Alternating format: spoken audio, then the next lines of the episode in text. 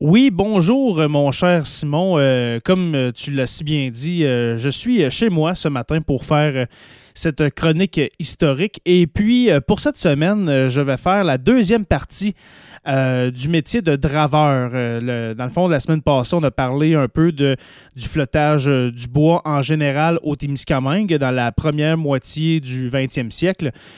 Et puis cette semaine, on va parler euh, plus précisément du métier, alors la, vie au quotidien de ces draveurs-là.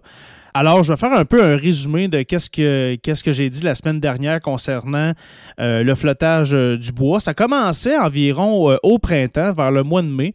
Aussitôt que, les glaces se retiraient des, des, rivières et puis des lacs. Et puis se terminait au mois de septembre. Alors, c'est euh, plusieurs mois, c'est plusieurs mois dans l'année euh, pour, euh, pour le métier de, de, draveur. Alors, premièrement, les milliers de billots de bois qui étaient coupés pendant l'hiver sont envoyés dans les rivières un peu partout au Témiscamingue. Et puis, dans, le, dans le but d'atteindre le lac, le lac Témiscamingue. Et puis, un des premiers aspects euh, du métier de draveur, eh bien, c'est bien sûr euh, de faire en sorte qu'il n'y ait pas de motons de bois, hein, des, des embâcles, comme on les appelle, alors qu'il n'y ait pas d'embâcles de bio de bois euh, sur les rivières pour provoquer un, un bouchon alors, les draveurs devaient surveiller ces embâcles-là. Et puis, aussitôt qu'il y avait un embâcle, eh bien, ils, ils devaient le défaire soit, à bras ou bien en utilisant parfois des explosifs, alors de la dynamite, quand c'était trop, euh, euh, pogné, hein, comme on dit. Ensuite, les conditions de vie sont, euh, quand même difficiles pour, les draveurs.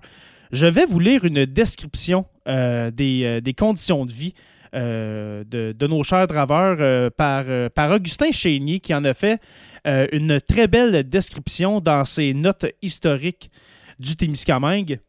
Alors, voici ce qu'il disait. La période du flottage était pour les voyageurs la plus rude, en même temps que la plus périlleuse de sa dure vie.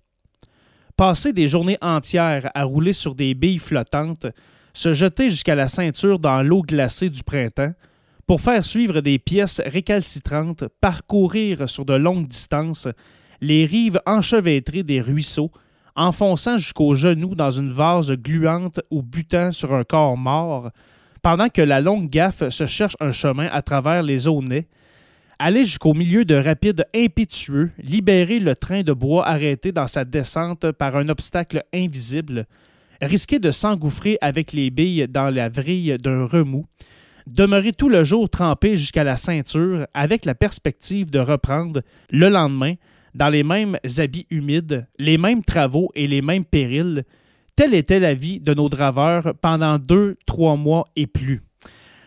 Alors vous voyez, alors vous voyez les, conditions de vie que ces, euh, que ces hommes avaient. Alors euh, parfois, ça arrivait que le que leurs vêtements n'avaient pas le, temps de, sécher. Hein. Euh, comme, je vous ai, dit la semaine dernière, la plupart du temps, on vivait sur les énormes radeaux de bois euh, qui parcourait la rivière des Outaouais pour se rendre jusqu'au grand centre.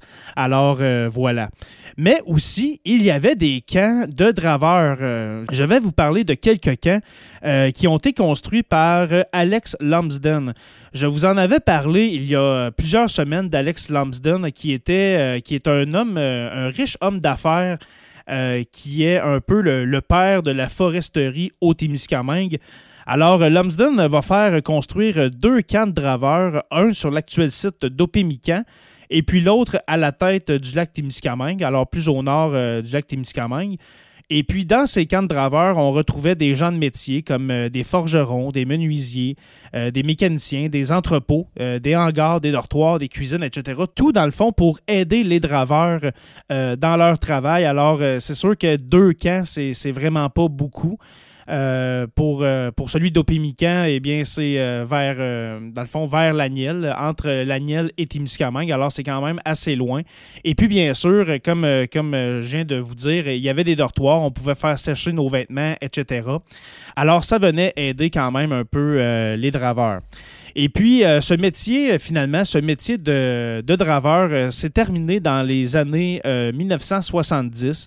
Alors, le flottage du bois qui a pris fin dans les années 70. Et puis, sûrement que vous devenez pourquoi. Eh bien, c'est à cause de, du, réseaux, du réseau routier qui s'est grandement amélioré au Témiscamingue euh, entre euh, le, début du 20e siècle et puis les années 70. Alors, euh, c'est l'ère des, des 18 roues, alors des flobes, comme on dit, qui va faire en sorte qu'on va pouvoir transporter le bois du Témiscamingue vers les séries des grands centres.